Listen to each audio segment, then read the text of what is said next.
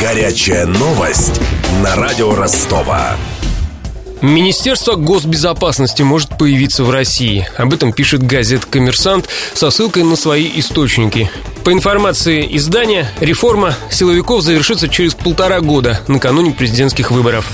Подробности. Министерство госбезопасности МГБ будет не только сопровождать расследование уголовных дел, как это раньше делала ФСБ, но и контролировать их до передачи в суд. Новая структура займется резонансными делами, в том числе коррупционными. Что касается Следственного комитета, то он станет частью Генпрокуратуры, как это было пять лет назад. Функции МЧС разделят Минобороны и МВД. В первое ведомство включат войска гражданской обороны, спасательные и пожарные службы во второе – Госпожнадзор. Предполагается, что реформа искоренит коррупцию и позволит более эффективно управлять правоохранительными структурами.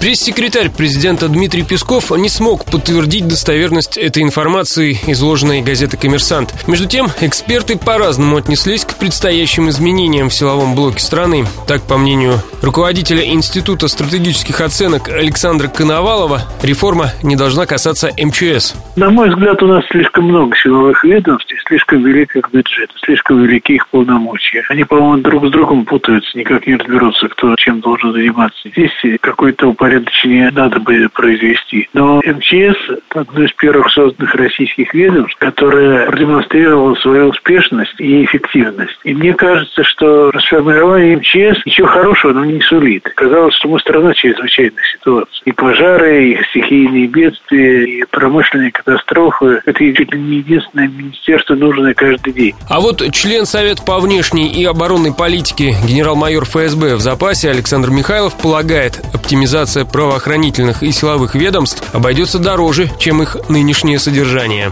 Сейчас стали очень активно говорить о том, что Федеральная служба охраны будет ликвидирована, перейдет в ФСБ, служба внешней разведки перейдет ФСБ. И вряд ли такая информация реально существует. Допустить такую утечку по грандиозной реформе мне как-то не очень кажется возможным. С другой стороны, государство ищет любые средства для того, чтобы оптимизировать расходы. Но при этом мы должны понимать, что любая оптимизация, связанная с людьми в погонах, приводит к значительным тратам, может быть, даже большим, чем их содержание. Потому что люди уклоняются из системы, им надо выплатить средства, которых государство не так уж и много. По данным газеты «Коммерсант», подготовка к новой реформе началась после того, как Владимир Владимир Путин создал Росгвардию и ликвидировал Федеральную миграционную службу и службу по контролю за оборотом наркотиков. Их функции получило Министерство внутренних дел.